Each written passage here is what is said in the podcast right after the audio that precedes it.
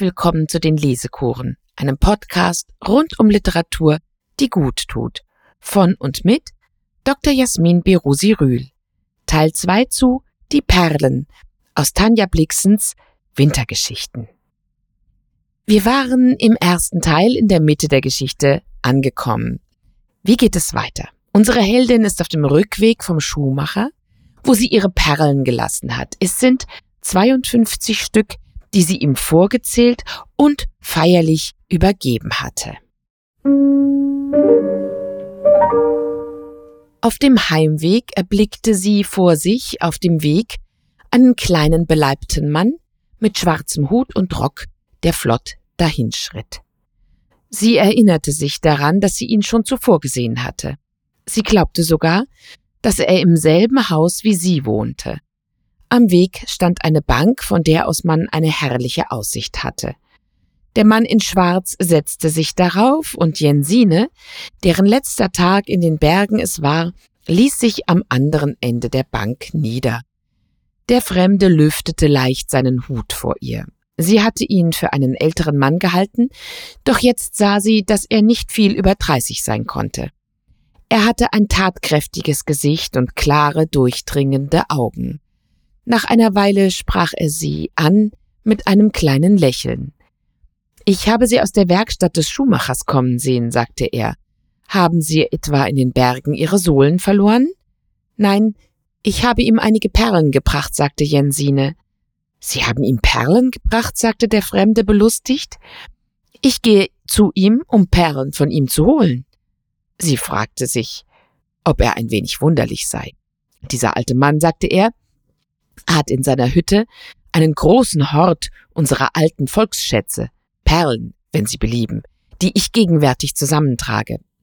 Sollten Sie hinter Märchen her sein, so gibt es in ganz Norwegen niemanden, der Ihnen eine bessere Auswahl bieten könnte als unser Schuhmacher. Er träumte einst davon zu studieren und ein Dichter zu werden. Wussten Sie das? Doch wurde er schwer vom Schicksal geschlagen und musste das Handwerk des Schuhmachers ergreifen. Nach einer Pause sagte er, man hat mir erzählt, dass Sie und Ihr Mann aus Dänemark kommen, auf Ihrer Hochzeitsreise. Das ist etwas Ungewöhnliches. Diese Berge sind hoch und gefährlich. Wer von Ihnen beiden war es, der hierher kommen wollte? Waren Sie es? Ja, sagte sie. Ja, sagte der Fremde, das dachte ich mir, dass er der Vogel sei, der himmelwärts steigt, und Sie die Brise, die ihn trägt. Kennen Sie diese Stelle? Sagt sie Ihnen irgendetwas? Ja, sagte sie einigermaßen verwirrt. Himmelwärts, sagte er und lehnte sich zurück, schweigend, die Hände auf seinen Spazierstock gelegt. Nach einer Weile fuhr er fort Die Gipfel. Wer weiß. Wir beide bedauern den Schuhmacher um seines Unglücks willen, dass er seine Träume, ein Dichter zu sein, Ruhm und Ehren zu erfahren hat, aufgeben müssen. Wissen wir denn, ob ihm nicht großes Glück widerfahren ist? Größe, Beifall der Massen. Man sollte, meine junge Dame, vielleicht besser darauf verzichten. Vielleicht kann man für Sie im Handel und Wandel dieser Welt nicht einmal ein Schuhmacherschild dafür erwerben oder die Kunst des Besohlens. Vielleicht tut man gut daran, sie zum Einkaufspreis wieder loszuschlagen. Was denken Sie darüber, Madame? Ich denke, Sie haben recht, sagte sie langsam. Er warf ihr aus einem paar eisblauer Augen einen scharfen Blick zu. Wahrhaftig, sagte er. So lautet denn Ihr Rat an diesem schönen Sommertag Schuster, bleib bei deinen Leisten? Sie meinen also, man täte besser daran, Pillen und Tränke für die kranke Menschheit herzustellen und für das liebe Vieh? Er lachte vor sich hin. Das ist ein köstlicher Scherz. In hundert Jahren wird in einem Buch geschrieben stehen, eine kleine Dame aus Dänemark gab ihm den Rat, bei seinen Leisten zu bleiben. Leider befolgte er ihn nicht. Leben Sie wohl, Madame, leben Sie wohl. Mit diesen Worten erhob er sich und ging davon. Sie sah seine schwarze Gestalt in dem hügeligen Lande kleiner werden. Die Wirtin war herausgekommen, um zu hören, ob sie den Schuhmacher gefunden habe. Jensine schaute dem Fremden nach. Wer ist jener Herr dort? fragte sie. Die Frau beschattete ihre Augen mit der Hand. Oh der, sagte sie, das ist ein studierter Mann, ein berühmter Mann. Er ist hier, um alte Geschichten und Lieder zu sammeln. Er war einmal ein Apotheker, aber dann hatte er ein Theater in Bergen gehabt und auch Schauspiele dafür geschrieben. Er heißt Herr Ibsen. Da staunen wir nun nicht schlecht, dass Jensine dem Dichter Henrik Ibsen begegnet ist. Der war, geboren 1828, um 1860 tatsächlich erst um die 30. Als er 1906 starb, nachdem er 27 Jahre in einem freiwilligen Exil in Rom und Deutschland gelebt hatte, war er berühmt. Aber damals, mit um die 30, war er es noch kaum. Vielmehr stand er in einem Überlebenskampf als Dichter und Theaterleiter auch als eine Art Revolutionär. Er war einer der Künstler, die versuchten, die norwegische Bühnensprache, die es bis dahin gar nicht gab, zu etablieren. Dänisch war bis dahin die Sprache der Kultur und Literatur. Henrik Ibsen versuchte, den Nationalcharakter des Norwegischen herauszuarbeiten und widmete sich gleichzeitig den Skandinaviern, den Dänen, Schweden und Norwegern als drei Völkern, die sozusagen Gemeinsames und Trennendes prägt. In erster Linie kann er als ein Zweifler gesehen werden und ich glaube, in dieser Rolle darf er auch in Karen Blixens Erzählung auftreten. Ibsen und die Autoren, mit denen er eng zusammenarbeitete, waren bekannt dafür, ein und dasselbe Ding von zwei unterschiedlichen Seiten aus zu sehen und zu bewerten, ohne jegliche Vermittlung. Wie genau Karen Blixen arbeitete, stellt man erst fest, wenn man etwas tiefer gräbt. Henrik Ibsen ist nicht mein Spezialgebiet und ich ärgerte mich über jedes Stück, das ich von ihm gesehen habe. Aber tatsächlich reiste Henrik Ibsen 1862 durch Norwegen, um Mythen und Volksmärchen des norwegischen Volkes zu sammeln. Angeblich fand er die Inspiration zu Per Günd im Gudbrandsdalental und weil man da geschäftstüchtig ist, wird Ibsens Exkursion heute als Inspirationsreise angeboten. Es heißt da, Sie können den Fußspuren Ibsens folgen und diese Route mit dem eigenen Pkw oder den öffentlichen Verkehrsmitteln bereisen. Leider ist die Webseite, auf der zumindest 2018 diese Inspirationsreise beworben worden ist, inzwischen so weit umgebaut worden, dass ich den Text nicht mehr finde, der sich auf Ibsens Zeit im Gudbrandsdalental bezieht. Aber ich verlinke die Seite Fjord Travel dennoch auf der Lesekurenseite, weil die Bilder und Filme dieser Landschaften so überwältigend sind. Und ich lese ein paar Absätze über Henrik Ibsen, die zur Illustration dieser sogenannten Inspirationsreise dienten.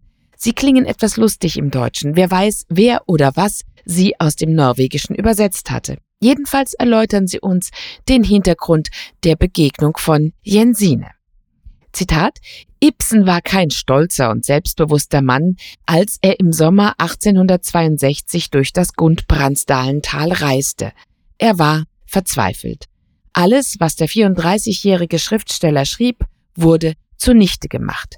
Als Theaterregisseur bekam er finanzielle Probleme und als das Theater insolvent ging, wurde er arbeitslos. Ibsens private Finanzlage war so schlecht, dass er sogar Probleme bekam, seine Frau, den gemeinsamen zweijährigen Sohn und sich selbst zu versorgen. Die Tatsachen, dass er mit dem Trinken anfing und seine seit dem Selbstmordversuch im Jahr zuvor angeschlagene Gesundheit machten die Situation nicht besser. Seine überfälligen Kleinkredite für Dinge wie Kleidung, Schuhe und Miete wurden zu Gerichtsverfahren und es drohte ihm Privatinsolvenz. Während des Frühjahrs 1862 war Ibsen erschöpft und arbeitslos. In seiner Panik bewarb er sich für ein Stipendium, um Mythen und Volksmärchen von den Leuten aus den Tälern Norwegens sammeln zu können, wie viele andere Schriftsteller zu dieser Zeit auch. Am 14. März hatte er seine Bewerbung für Stipendiengelder in Höhe von 1200 Spezitaler, alte norwegische Währung, für eine zweimonatige Reise an die Universität gesandt. Ihm wurden 110 Spezitaler bewilligt.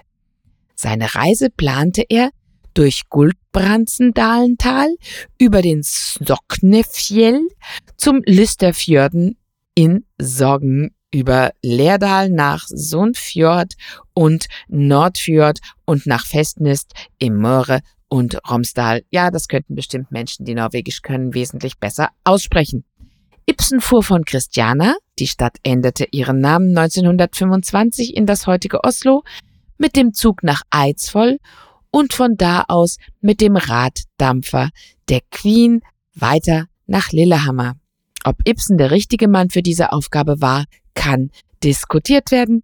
Ibsen selber war kein Charmeur, er war ein armer, nervöser, introvertierter, betrunkener und unangenehmer Zeitgeist. So viel von dieser Webseite, die es inzwischen nicht mehr gibt, aber die doch irgendwie passt.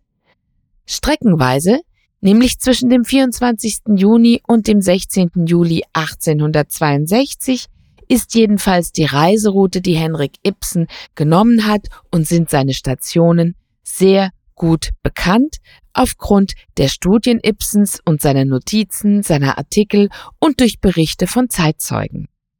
Am 12. August kehrte er nach Christiania zurück.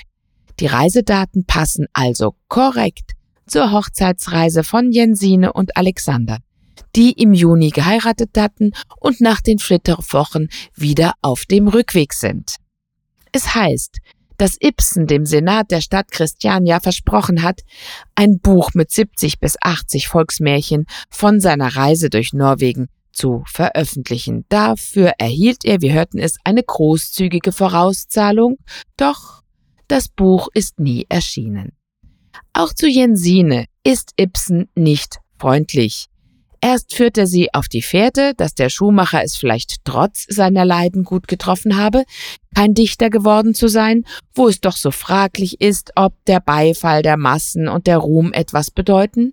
Und als sie ihm vorsichtig beipflichtet, bezieht er ihre Antwort auf sich selbst, auf sein Apothekerhandwerk, von dem er inzwischen Abstand genommen hat, und lacht sie aus. Zitat In hundert Jahren wird in einem Buch geschrieben stehen, eine kleine Dame aus Dänemark gab ihm den Rat, bei seinen Leisten zu bleiben. Leider befolgte er ihn nicht.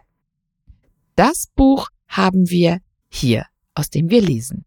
Eine reale Person, einen später berühmten Dichter in einer Erzählung auftreten zu lassen, das ist ein schöner Trick, um die Geschichte mit dem Leben noch mehr zu verquicken. Doch wir können Jensine nun nicht auf der Bank weiter sitzen lassen. Wir lesen den Rest der Erzählung an einem Stück. Am nächsten Morgen kam vom Anlegeplatz die Nachricht, dass der Dampfer früher als vorgesehen eintreffe und sie mussten in Eile aufbrechen. Die Wirtin schickte ihr Söhnchen zum Schuhmacher, um Jensines Perlen zu holen. Als die Reisenden schon in der Kutsche saßen, brachte er sie, in ein Blatt aus einem Buch eingewickelt, mit Pechdraht verschnürt. Jensine packte sie aus und wollte sie schon zählen, besann sich dann aber eines anderen und legte stattdessen die Kette um ihren Hals. Solltest du sie nicht besser nachzählen? fragte Alexander sie. Sie warf ihm einen großen Blick zu. Nein, sagte sie. Während der Fahrt war sie schweigsam. Seine Worte klangen ihr in den Ohren. Solltest du sie nicht besser nachzählen? Sie saß an seiner Seite und triumphierte. Jetzt wusste sie, wie sich ein Triumphator fühlte.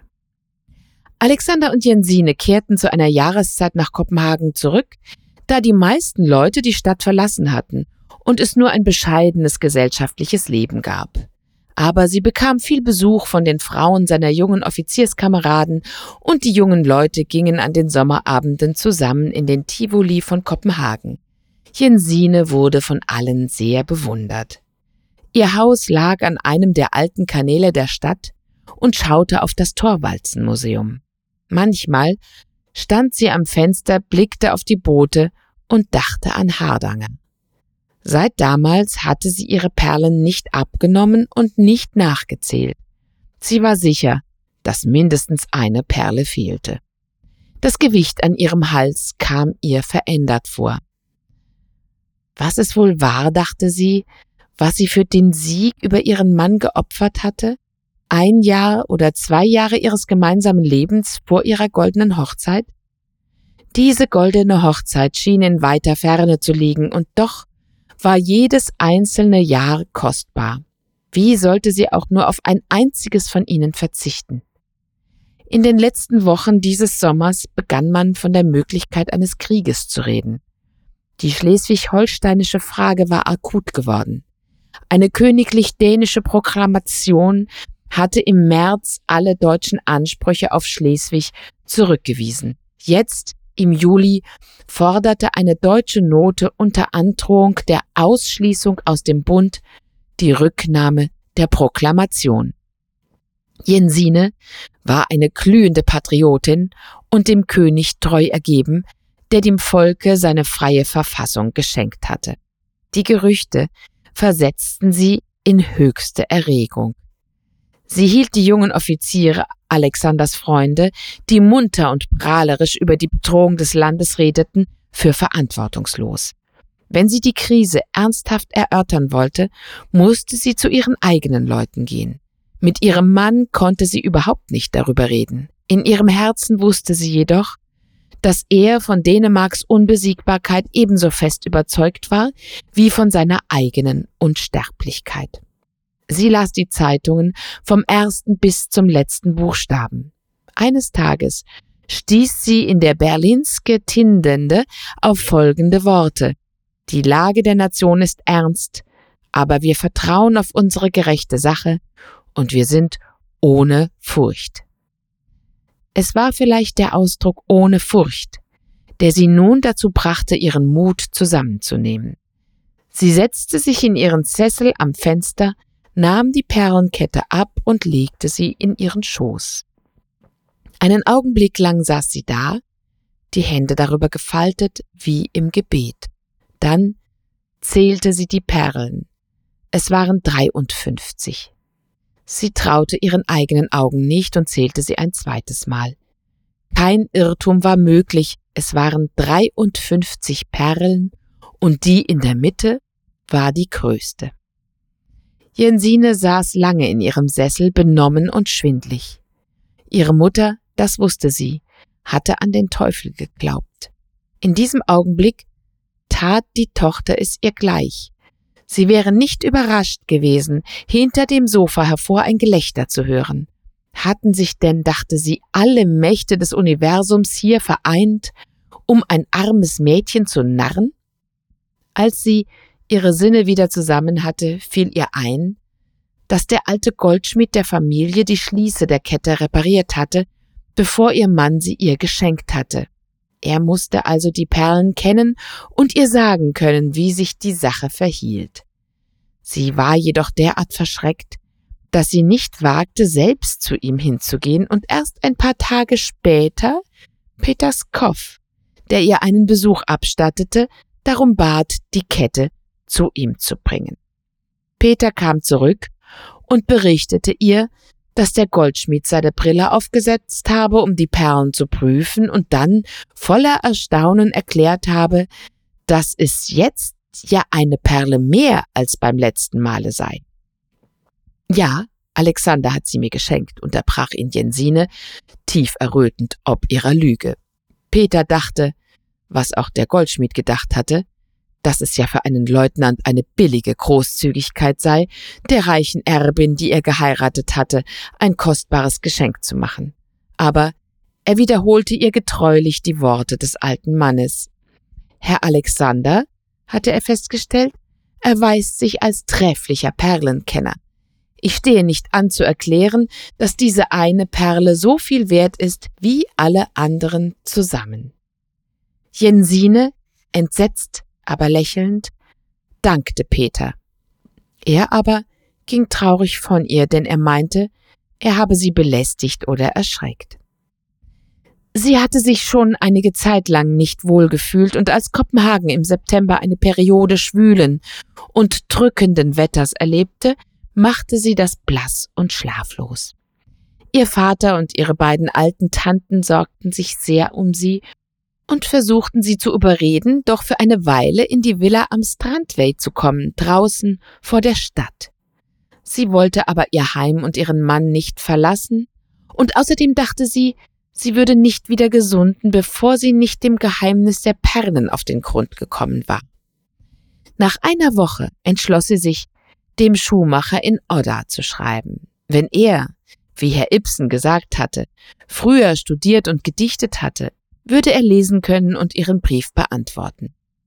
Es kam ihr so vor, als habe sie in ihrer gegenwärtigen Lage keinen Freund auf der Welt als diesen verkrüppelten alten Mann.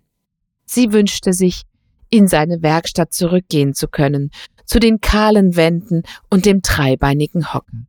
Nachts träumte sie dort zu sein. Er hatte sie freundlich angelächelt. Er kannte viele Märchen. Gewiss konnte er sie trösten. Nur einen Augenblick lang erzitterte sie bei dem Gedanken, dass er tot sein könnte und dass sie dann niemals die Wahrheit erfahren würde. In den folgenden Wochen verfinsterte sich der Schatten des Krieges. Ihr Vater war tief besorgt über die Anzeichen des Krieges und König Frederiks Krankheit. Angesichts dieser neuen Gegebenheiten fing der alte Handelsmann an, stolz darauf zu werden, dass er seine Tochter mit einem Soldaten verheiratet hatte, was ihm früher nicht in den Sinn gekommen wäre. Er und ihre alten Tanten erwiesen Alexander und Jensine große Achtung. Eines Tages fragte Jensine halb gegen ihren Willen Alexander gerade heraus, ob er glaube, dass es Krieg geben werde. Ja, erwartete er spornstreichs und zuversichtlich. Es wird Krieg geben, er ist unvermeidlich. Als Fortsetzung pfiff er ein paar Takte aus einem Soldatenlied. Der Ausdruck ihres Gesichtes ließ ihn verstummen. Hast du Angst davor? fragte er. Sie hielt es für hoffnungslos, ja für ungehörig, ihm ihre Gefühle hinsichtlich des Krieges zu erklären. Hast du Angst um mich? fragte er sie wieder. Sie wandte den Kopf ab. Die Witwe eines Helden zu sein, sagte er, das wäre für dich genau die richtige Rolle, mein Schatz. Ihre Augen füllten sich mit Tränen, ebenso sehr vor Zorn wie vor Schmerz. Alexander kam zu ihr und fasste ihre Hand. Wenn ich falle, sagte er, wird es mir ein Trost sein, daran zu denken, dass ich dich so oft geküsst habe, wie du mich ließest. Er tat es jetzt noch einmal und fügte dann hinzu, wird dir das ein Trost sein? Jensine war ein ehrliches Mädchen. Wenn sie gefragt wurde, versuchte sie, die wahrheitsgemäße Antwort zu finden. Jetzt dachte sie, würde es mir ein Trost sein? Aber sie konnte in ihrem Herzen die Antwort darauf nicht finden. All dies beschäftigte Jensine so sehr, dass sie den Schuhmacher halb vergessen hatte, und als sie eines Morgens seinen Brief auf dem Frühstückstisch fand, hielt sie ihn zunächst für einen der Bettelbriefe, von denen sie viele bekam. Doch im nächsten Augenblick erbleichte sie. Ihr Mann, der ihr gegenüber saß, fragte sie, was ihr denn sei Sie gab ihm keine Antwort, sondern erhob sich, ging in ihr kleines Damenzimmer und öffnete den Brief beim Kamin. Die Buchstaben, sorgfältig hingemalt, brachten ihr das Gesicht des alten Mannes so deutlich zurück, als habe er ihr sein Porträt geschickt. Liebe junge Dame aus Dänemark, lautete der Brief. Ja, ich habe die Perle deiner Halskette hinzugefügt. Ich wollte dir eine kleine Überraschung bereiten. Du machtest solches Aufhebens um deine Perlen, wie du sie zu mir brachtest, als fürchtetest du, ich würde dir eine davon stehlen. Alte Leute müssen sich, genau wie junge, hin und wieder einen kleinen Spaß erlauben. Wenn ich dich aber erschreckt habe, so bitte ich dich hiermit um Vergebung. Diese Perle bekam ich vor zwei Jahren, als ich die Perlen der englischen Lady aufzog. Ich vergaß, sie einzufügen und fand sie erst hinterher wieder. Sie ist zwei Jahre lang bei mir gewesen, aber ich habe keine Verwendung für sie. Es ist besser, wenn sie bei einer jungen Dame ist. Ich sehe dich noch auf meinem Stuhl sitzen, so jung und schön. Ich wünsche dir gutes Glück und dass dir an dem Tag, da du diesen Brief erhältst, etwas Angenehmes widerfahren möge, und mögest du die Perle lange tragen mit demütigem Herzen, festem Vertrauen in Gott den Herrn und einem freundlichen Gedenken an mich, der ich alt bin, hier oben in Odda. Leb wohl. Dein Freund Peter Fieken. Jensine hatte, während sie den Brief las, beide Ellbogen auf den Kaminsims gestützt, um Halt zu haben. Als sie nun aufblickte, begegnete sie im Spiegel darüber den ernsten Augen ihres Abbildes. Sie blickten streng, als wollten sie sagen, in Wirklichkeit bist du ein Dieb, oder? Wenn nicht das ein Hehler, und der Hehler ist so schlimm wie der Stehler. Lange Zeit stand sie wie festgenagelt. Endlich dachte sie, es ist alles vorbei. Jetzt weiß ich, dass ich diese Menschen niemals bezwingen werde, die weder Angst noch Vorsicht kennen. Es ist wie in der Bibel. Ich werde sie in die Ferse stechen, sie aber werden mir den Kopf zertreten. Und was Alexander angeht, so hätte er die englische Lady heiraten sollen. Zu ihrer tiefen Verwunderung entdeckte sie, dass es ihr nichts ausmachte. Alexander war eine sehr kleine Figur im Hintergrund des Lebens geworden. Was er tat oder dachte, hatte nicht die mindeste Bedeutung. Dass sie selbst zum Narren gehalten worden, war ohne Bedeutung. In hundert Jahren, dachte sie, ist ja doch alles vorbei. Was war dann von Bedeutung? Sie versuchte an den Krieg zu denken, erkannte aber, dass auch der Krieg bedeutungslos war. Sie fühlte sich seltsam schwindlig, als sinke das Zimmer unter ihr hinweg, aber es war nicht unangenehm. Gibt es denn, dachte sie, gar nichts Wichtiges mehr unter dem wandernden Mond? Beim Gedanken an den wandernden Mond öffneten sich die Augen des Spiegelbildes weit. Die beiden jungen Frauen sahen einander lange und tief an. Etwas, entschied sie, gab es, das von großer Bedeutung war. Jetzt war es in die Welt gekommen, und noch in hundert Jahren würde es in ihr sein. Die Perlen. Sie sah, wie in hundert Jahren ein junger Mann sie seiner jungen Frau schenkte und ihr die Geschichte von Jensine und den Perlen erzählte, gerade so, wie Alexander sie ihr geschenkt und ihr von seiner Großmutter erzählt hatte.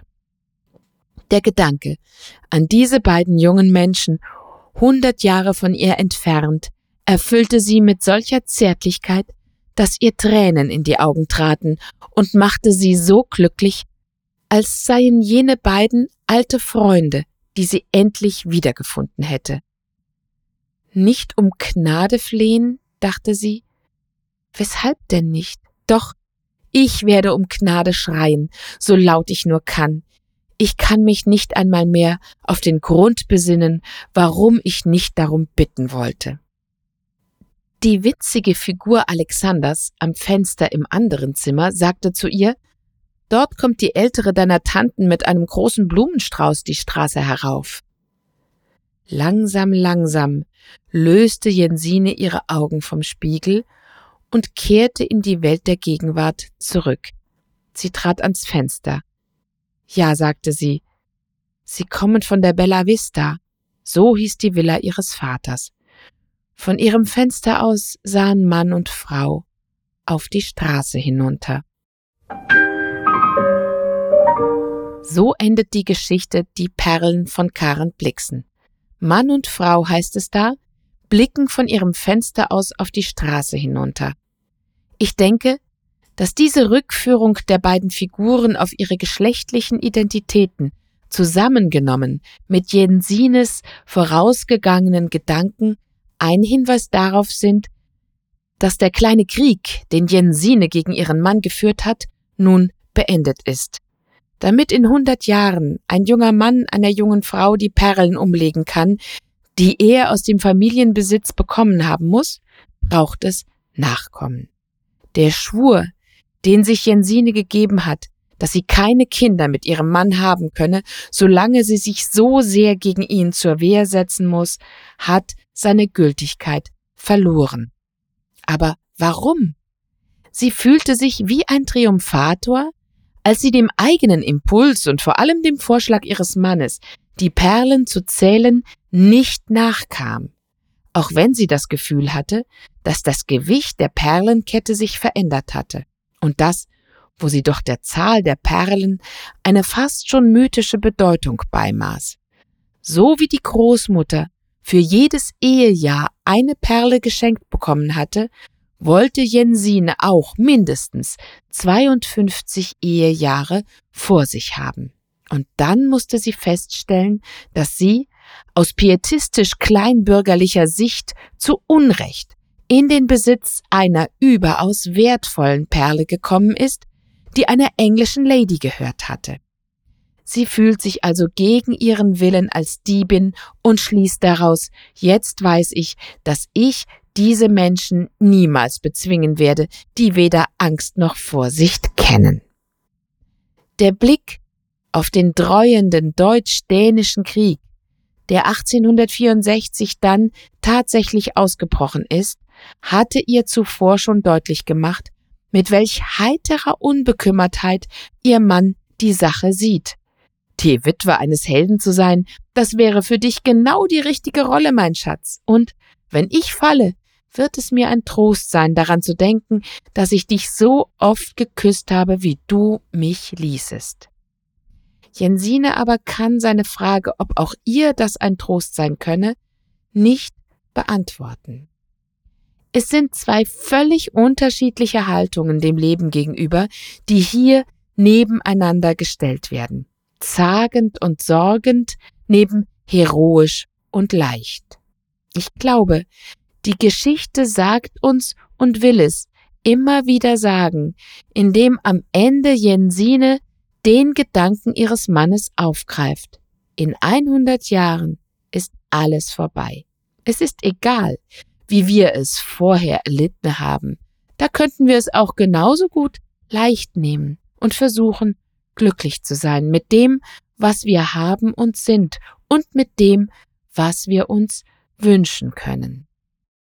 Es ist bezeichnend, dass die Zagheit von der jungen Heldin abfällt beim Blick in den Spiegel, Auge in Auge mit sich selbst. Sie besinnt sich auf sich selbst und kann sich so, das ist jetzt Interpretation, ihrem Mann und auch der Welt öffnen. Ist es da ein Zufall, dass Tante Maren unten auf der Straße mit einem Strauß Blumen um die Ecke wackelt? Auch das hat etwas Versöhnliches. Hoffen wir, dass Jensinens Alexander nicht im deutsch-dänischen Krieg gefallen ist, der zehntausend Tote gefordert hat. Auch wenn die Geschichte 1942 von Karen Blixen erzählt worden ist und damals vor 80 Jahren spielte, also im Jahr 1862, so hat die Erzählweise uns doch eine so große Nähe zu den Figuren beschert, dass wir nicht glauben können, dass nach hundert Jahren wirklich alles vorbei sein soll. Geht es uns nicht vielmehr mit diesen blutvollen Figuren der Literatur so wie mit den Märchen? Wenn sie nicht gestorben sind, so leben sie noch heute. Und bitte sehen Sie es mir nach, ich muss auf meiner Lesekurenseite auch noch das Lied Goodbye Johnny verlinken. Es passt einfach zu schön. Ich freue mich, dass Sie bis hierher dieser Lesekur gelauscht haben und vielleicht auch schon andere Folgen angehört haben. Wenn Ihnen die Lesekuren gefallen, dann folgen Sie meinem Podcast doch auf Spotify, iTunes, Amazon Music und überall sonst, wo es Podcasts gibt. Und wenn Sie die Lesekuren unterstützen möchten, dann empfehlen Sie diesen Podcast weiter oder spenden Sie uns etwas, zum Beispiel für Lizenzen, über die Seite der Lesekuren. Dort finden Sie entsprechende Links.